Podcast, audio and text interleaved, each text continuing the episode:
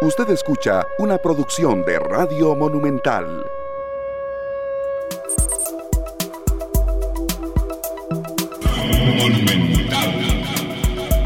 La radio de Costa Rica, 2 de la tarde con 8 minutos. Muchas gracias por su compañía. Gracias de verdad por cerrar la semana con nosotros acá en esta tarde en Monumental, www.monumental.co.cr, 93.5 FM.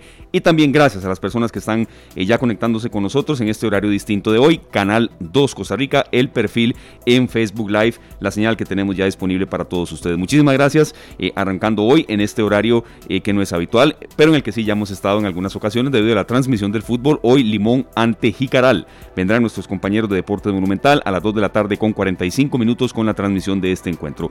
Hoy vamos eh, con un programa que eh, pues tiene mucho contenido de análisis y también de un enfoque muy humano que tendremos en el segundo bloque. Pero eh, antes ya de desarrollar y de presentarles los invitados y los temas que tendremos, agradeciéndole por supuesto a Glenn Montero en los controles y a don Sergio Castro, mi compañero, que bueno, hoy Esteban Arone también le saluda por supuesto que hoy, bueno, se lo hizo con esta canción, que recuerda que es un clásico y que a veces pues no puede faltar en eh, celebraciones. Por supuesto, buenas tardes Esteban, buenas tardes a Glenn Montero y a los que nos acompañan en este programa de hoy viernes.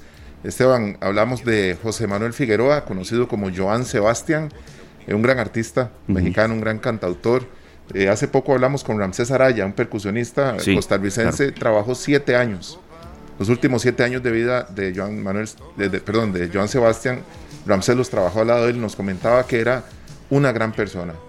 Así es que recordamos a este grande de la música latina, a este gran compositor, como lo es José Manuel Figueroa, con esta canción Maracas, al lado de otro grande de lo que era el rock eh, en sus inicios, el rock en español, ¿verdad? Y las baladas también, Alberto Vázquez, eh, un artista que ahorita en menos de un mes cumple 81 años y nos regalaban esta pieza para iniciar los dos mexicanos.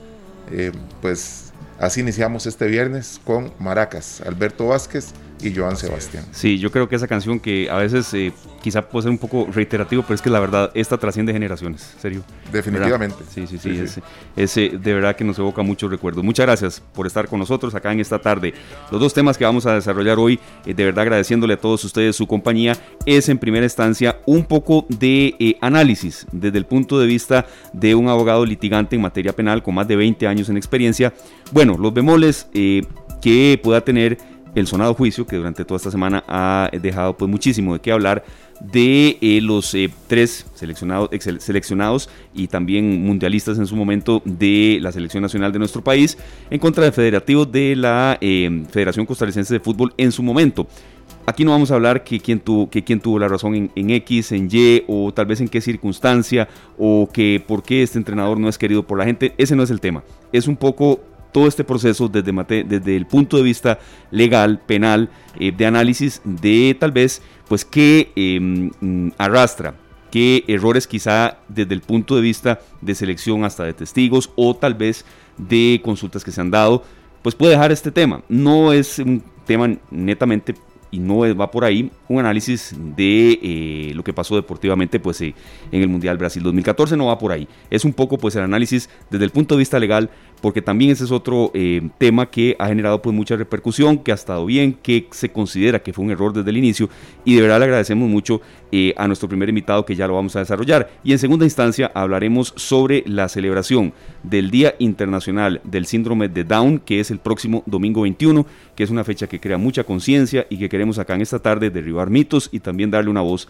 eh, a la población que tiene esta condición genética, que no es una enfermedad, y precisamente es uno de los temas centrales, es una condición genética y no una enfermedad, será nuestro segundo tema, ¿no serio? Entonces, eh, creo que em, es bueno analizar y también crear conciencia, pero en el primer tema que nos eh, atañe, por supuesto que eh, sobre todo desmenuzar un poquito un tema del que se ha hablado muchísimo. Claro que sí, esto lo hacemos con un experto, el licenciado Cristian Arguedas, abogado litigante en materia penal, con más de 20 años de experiencia. Esteban ha defendido tanto pues periodistas como personas, incluso eh, al expresidente Miguel Ángel Rodríguez y recientemente al abogado defensor en el caso UPAD.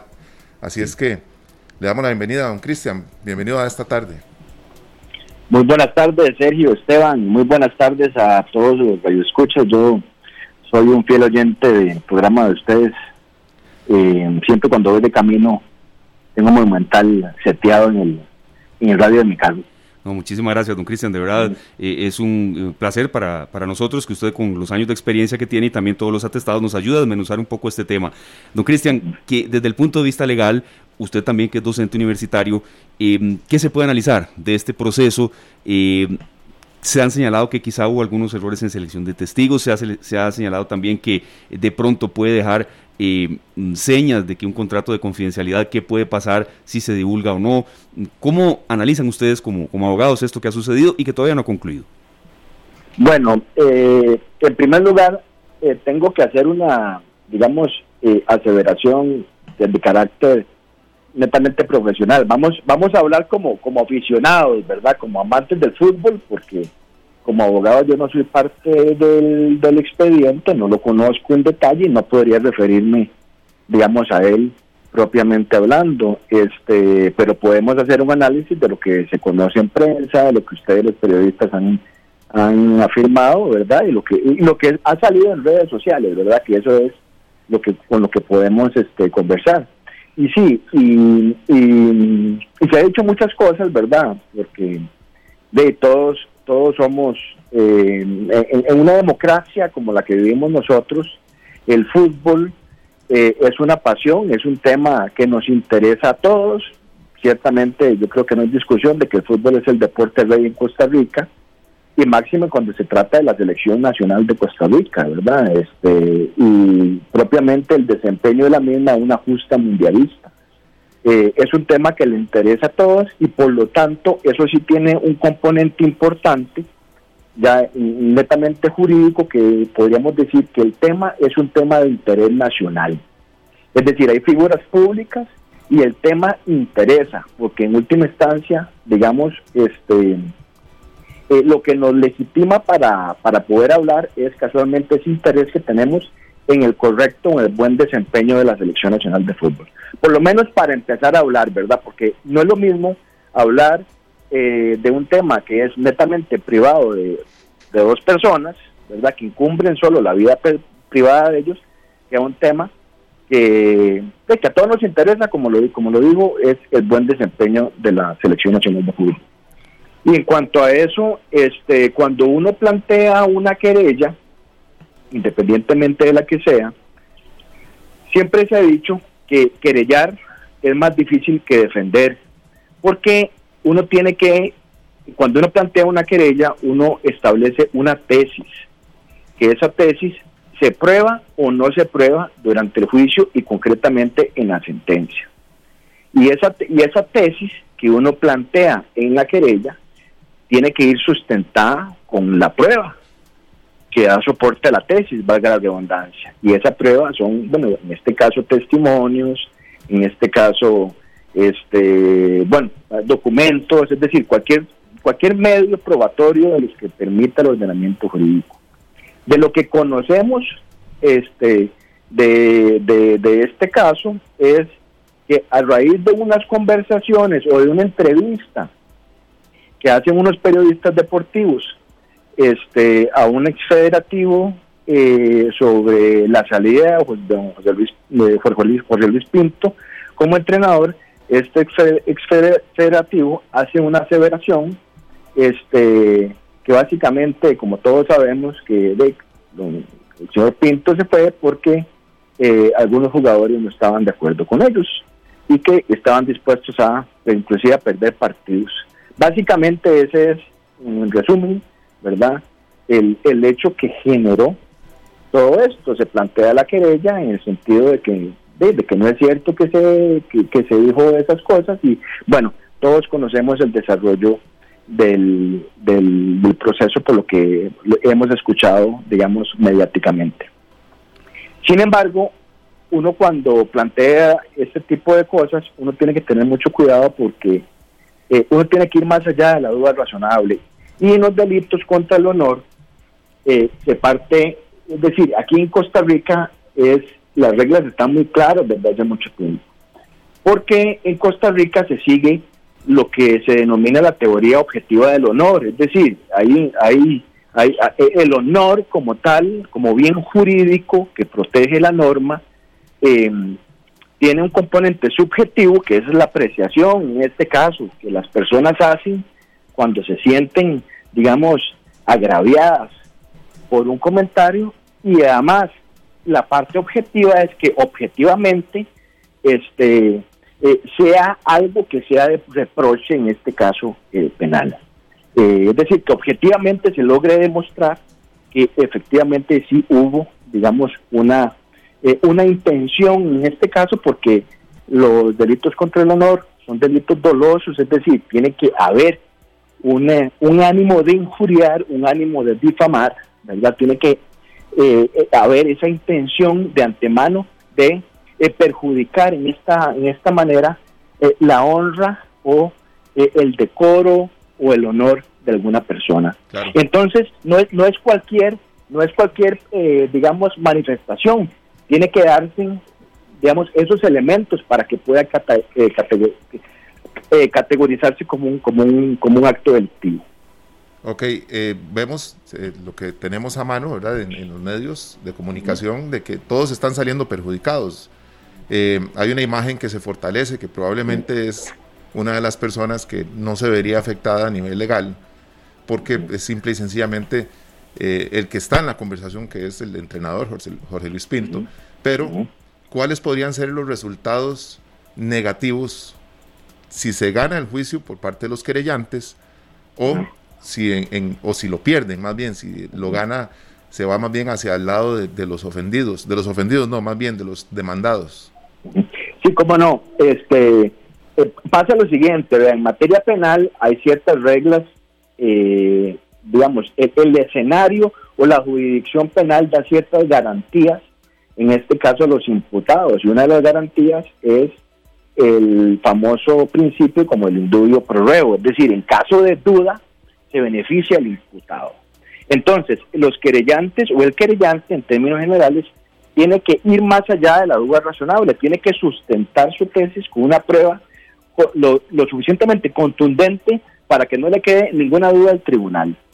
Entonces, ¿qué es lo que tenemos en este caso? Lo que tenemos en este caso es que, bueno, hubo una reunión donde se dice, y eso lo dijo creo que fue el expresidente, y esas fueron las declaraciones que encendió, digamos, todo este escándalo a nivel mediático, eh, de que efectivamente se le golpeó la mesa y se le dijo que si no salía el señor Pinto, se perdía unos partidos, conociendo la cláusula del contrato.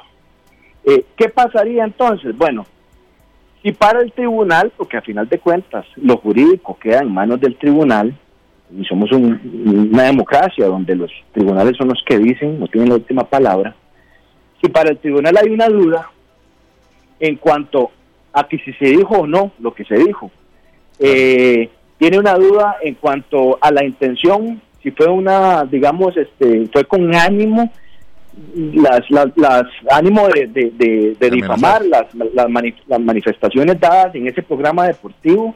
Es decir, va a beneficiar al, al, denunciado, ¿verdad? Al querellado, y por lo tanto lo va a absolver.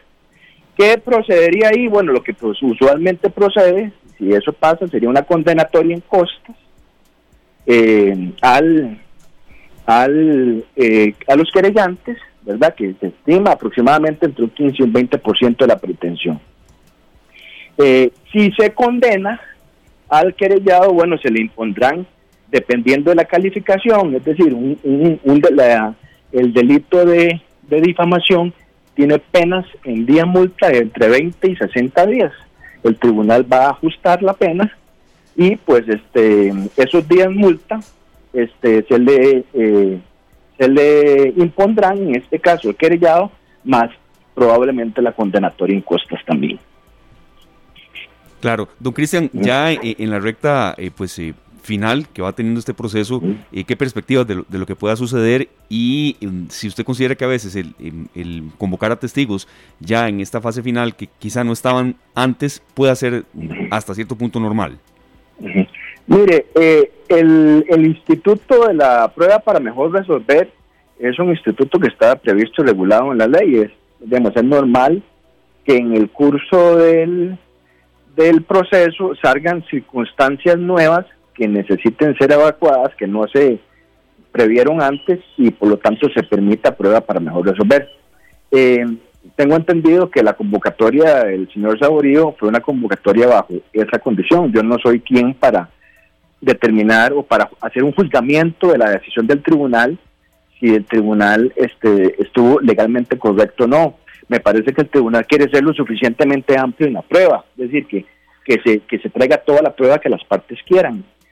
Eh, y eh, bueno, eh, probablemente lo que el señor Saborío, de acuerdo con lo que ha, se ha manifestado en, en prensa, lo que el señor Saborío vendría a decir es, o aportar, es a la famosa reunión con el expresidente, es decir, donde estaban los cuatro jugadores y el expresidente de la federación, que al final de cuentas quedaría en, este, en una apreciación, en una valoración de la prueba, en este caso de los testimonios, por parte del tribunal a ver a quién le quiere creer, porque ciertamente eh, si es una, una, si el señor Saborío es prueba de la parte querellante, sería normal pensar o prever estratégicamente que el señor Saborío va a llegar y desmentir al señor Lee. Eh, y si eso es así, ¿verdad? Entonces, este, ya el tribunal tendrá que hacer la valoración, la ponderación para determinar si eh, a quién le da la razón, a quién le merece crédito y no. ¿verdad? Pero ciertamente lo que yo creo que está probado y que no hay discusión es que había un grupo de jugadores que no estaba contento con el señor Pinto. Bueno, de ahí. ¿verdad? Adelante, adelante, por favor. Sí, esto, esto tiene, digamos, ya eh, algunos matices extrajurídicos que son muy importantes a la hora de considerar estratégicamente el planteamiento de un litigio, y es, por ejemplo, carácter público o el de figura pública de los creyentes, ¿verdad? porque ciertamente estos todos los juicios son orales y públicos. Claro. La prensa tiene acceso a todo. Entonces, si usted me pregunta a mí em, cómo veo la percepción, digamos, del proceso, yo veo que independientemente del resultado, los grandes perdedores han sido los jugadores, porque eh, de ahí, ese concepto de, de, de esas agallas, de haberle ganado a tres campeones del mundo, de haber llegado al quinto partido, de salir invicto de una Copa del Mundo, se está viendo destruido de alguna manera por, de, por comentarios, digamos que la población, y esto lo digo desde el punto de vista político, mediático, la población no tolera, ¿verdad? La población no tolera de que no haya disciplina en los entrenamientos, este, que no se sube la camiseta, etcétera, etcétera. Bueno, ahí ahora todavía está la, declaración de Álvaro Saborido para lunes, pero licenciado, tenemos muchísimo que abarcar con este tema, lo que no tenemos es muchísimo tiempo. ¿Qué le parece si la próxima semana, teniendo claro ya la, declaración de Saborío presente y demás, lo volvemos a llamar y seguimos eh, desmenuzando un poco el tema legal que puede, en el que puede incurrir uno como ciudadano al entablar una demanda como esta, es que es lo más importante. Como usted dice, este es un juicio mediático y de mucho interés por el tema de los, de los actores, pero nosotros queremos saber para los futuros futuras querellas de cualquier ciudadano que quiera entablar una demanda, cuáles pueden ser los alcances de esta y demás. Y la próxima semana estaríamos abriendo un espacio mayor para poder tocar este tema con más no hay ningún problema. Inclusive entre abogados decimos que para querellar y comer pescado hay que tener mucho cuidado. claro. porque uno puede ir por lana y sale trasquilado, ¿verdad? Y entonces yo encantado de la vida, este, amigos, este momento que ustedes quieran nos podemos sentar a conversar. muchas gracias, don Cristian. Lo que queremos era aprender un poco y analizar desde el punto de vista legal, pues todo este caso, más allá de, tanto meme y tanto, tanto morbo que ha habido también en redes sociales. Don Cristian, muchas gracias. Una, última cosa, nada más ahora, a propósito de los memes. Mire, vea, eso no es de extrañarse. Desde que el mundo es mundo, si nos remontamos a la antigua Roma, en la antigua Roma hacían grafitis de los emperadores y de los generales. Es decir, eh, siempre el pueblo, siempre el, pueblo se ha expresado con sarcasmo sobre los temas que, digamos que reproche. Y eso es todo un tema que también podemos abarcarlo en cualquier momento que ustedes quieran. Muchísimas gracias, licenciado. Vamos a estar, aceptamos esa, esa invitación a llamarlo de nuevo y por supuesto que las puertas y los micrófonos de esta tarde quedan abiertas para usted. Muchas gracias. Muy amable. Escuchábamos a don Cristian Arguedas, abogado litigante en materia penal. eh, más de dos décadas de experiencia, docente universitario, a desmenuzar pues este tema. Serio, creo que hemos aportado un poco también a crear eh, análisis sobre un tema que ha sido muy mediático. Bueno, pendientes de la programación de esta tarde porque vamos a ahondar más en este asunto. Vamos a un corte comercial, Esteban, y regresamos con un tema muy importante para este fin de semana. Así es, crear mucha conciencia es el propósito. Ya venimos con más. Información útil para decisiones inteligentes. Esta tarde. Sé que hay en tus ojos con solo mirar que estás cansado de andar y de andar y camina girando siempre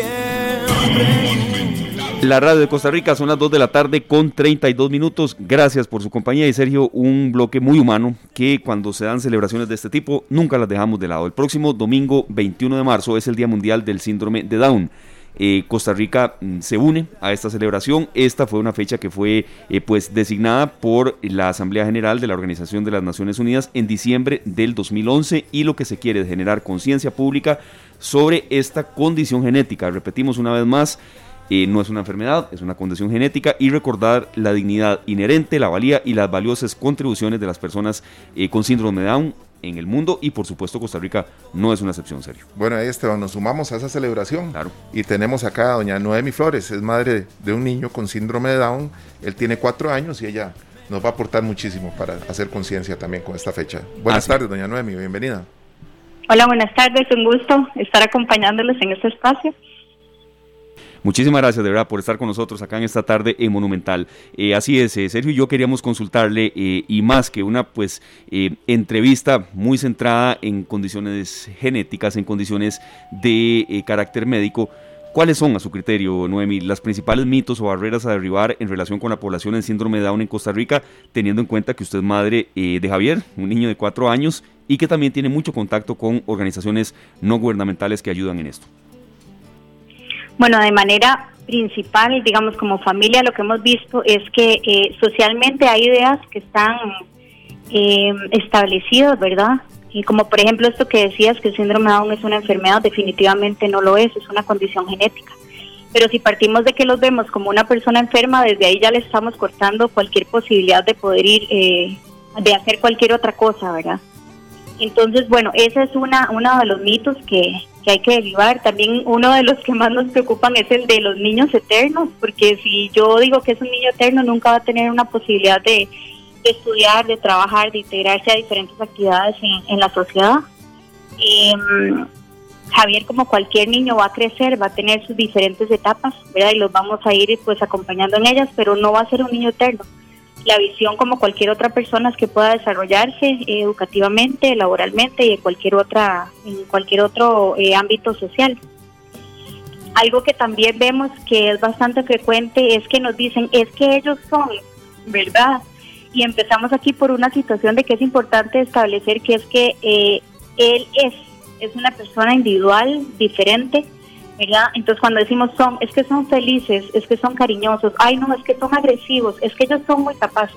En realidad cada persona debe ser valorada de manera individual y cada persona tiene su genética también de sus padres, su forma de ser, su entorno, ¿verdad? Y se van haciendo de acuerdo con, con, este entorno y con esta formación que uno le dé como, como padre. Otra de las cosas también que vemos es el tema de los angelitos, a pesar de que uno lo aclara, nos lo siguen diciendo. Bueno, nosotros tenemos una página, se llama Javi's Life Journey, y muchas veces nos siguen diciendo, ay, es que es un ángel. Cuando decimos que es un ángel, yo sé que muchas veces es por cariño, sin embargo, eh, inconscientemente les quitamos la condición de ser humano, ¿verdad? De que se pueda desarrollar plenamente en la sociedad. Y el último comentario que tendría es un tema de capacitismo, que como sociedad tenemos una una eh, idea de que el que calza socialmente es el que tiene cierto nivel de capacidades y los demás son desechados. Entonces también es otra de las situaciones que, que necesitamos erradicar, ¿verdad? El pensamiento de cada persona. ¿Y qué tal han sido los avances en los últimos años, doña Noemi, en materia de oportunidades para personas eh, con síndrome de Down? Bueno, eh, nosotros estamos empezando en en este tema, ¿verdad? De, la condición con Javi. Tenemos cuatro años de estar em, desde la llegada de Javi y bueno, hablando con otras personas que tienen más camino recorrido, pues eh, se han abierto mucho más posibilidades, empezando porque hay ya una legislación, ¿verdad? Hay una convención eh, sobre los derechos de las personas con discapacidad y bueno, eh, Costa Rica forma parte de, esos estados que se, se, acogieron a la convención y pues que también ha establecido una legislación local sin embargo, una cosa es la letra, ¿verdad? Y la otra es la aplicación, porque aquí definitivamente va, va a depender de manera individual y pienso no verlo así como sociedad como un todo, sino que cada uno donde está, pues, eh, qué está haciendo para poder llevar a la práctica esta, estos eh, los derechos, ¿verdad? Que son, son parte de lo que, lo que tienen que vivir.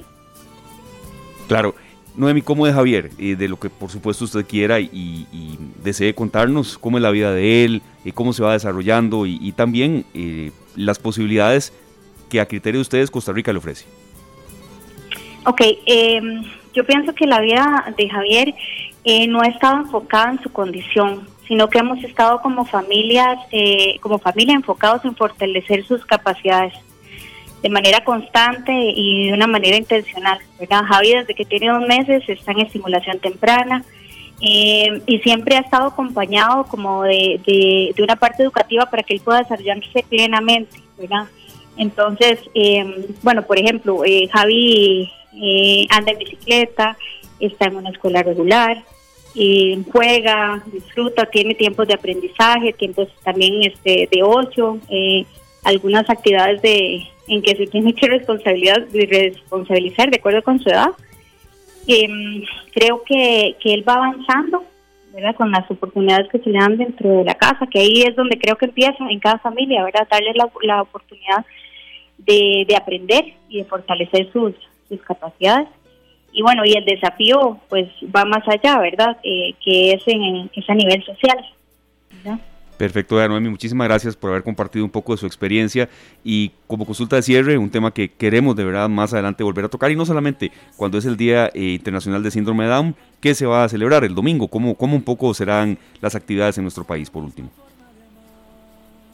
Bueno, hay varias em, asociaciones y fundaciones que están promoviendo diferentes actividades con charlas informativas, em, el tema también de la celebración em, de la Fundación eh, que promueve las medias diferentes. Pero más allá de eso, vieras que yo quisiera como dejar un mensaje, ¿verdad? más allá de las diferentes eh, celebraciones o actividades de concientización, es que creo que, digamos, esta fecha es para que cada uno de manera personal se evalúe y se pregunte qué estoy haciendo desde donde estoy, desde donde vivo, desde donde trabajo, desde donde estoy educando, desde, desde donde el puesto que cada uno tenga, ¿verdad? ¿Qué estoy haciendo para promover que las personas con discapacidad puedan disfrutar plenamente eh, todas las cosas que todos tenemos derecho? Como bien lo mencionabas, ¿verdad? Eh, algo muy importante es saber que son dignos que tienen derechos, pero creo que más allá de, de verlo un tema de celebración, ese es un tema de que hagamos conciencia cada uno qué podemos hacer para que cada persona con discapacidad pueda formar parte de donde estamos. Bueno, muchísimas gracias, doña Noemi, muchos éxitos y que esta celebración sea eh, cada vez más especial para todos. Claro que sí, muchísimo gusto. Muy amable, muchísimas gracias a Noemi Flores, madre de un niño con síndrome de Down de cuatro años, pero además de eso, pues integrante de distintas organizaciones que buscan crear conciencia, que ese era de verdad nuestro objetivo principal. Nos vamos, no sería un programa de verdad de mucho contenido, de análisis, de crear conciencia y muy complacidos de haber cerrado ya eh, una semana más de trabajo en esta tarde. Usted nos dice también con qué nos vamos y con una pequeña sorpresa que tenemos ahí de dos ganadores especiales. Claro que sí, bueno, tenemos dos ganadores, eh, si quieres, no claro sé los nombres ahí a mano, pero nos vamos a despedir con una canción de el grupo Marfil. Claro. Es una canción que originalmente eh, tocaron dos grandes comediantes de Cuba, como lo son, bueno, Tres Patines y el famoso, el famoso juez, ¿verdad? que realmente ellos tienen mucha historia musical también. Ellos se llaman musicalmente Pototo y Filomeno. Así es. En esta versión de Marfil, con este calor, ahorita va a llover y ahorita va a llover. Claro, ya va a llover. Antes ya de, de rodar del todo la canción, Diego Arguedas Arguedas y Jorman Guillén Salazar son los ganadores del kit de berbería que eh, rifamos esta semana. Repetimos, Diego Arguedas Arguedas y Jorman Guillén Salazar. Con Sergio nos vamos. Perfecto, buenas tardes, feliz fin de semana. Gracias.